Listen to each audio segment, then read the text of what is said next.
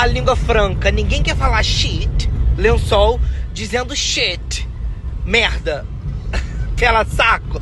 Eu vou pegar esse comentário burro para engajar nas nossas habilidades de fala. Foca. É muito comum a gente saber a pequena diferença fonética dessas palavras e mesmo assim, na hora da socialização, um som sair parecido. Porém, existe um fenômeno presente em todas as línguas que se chama contexto. E não me parece comum entrar numa loja o quê? Pra cama, mesa e banho pedindo merda pra cama king, tá?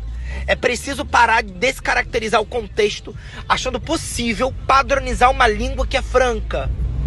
Nitidamente o dono desse comentário tem o quê? Tem lençol na cabeça. Ah, que merda, hein, gente? Olha, eu não tô dirigindo. Foca!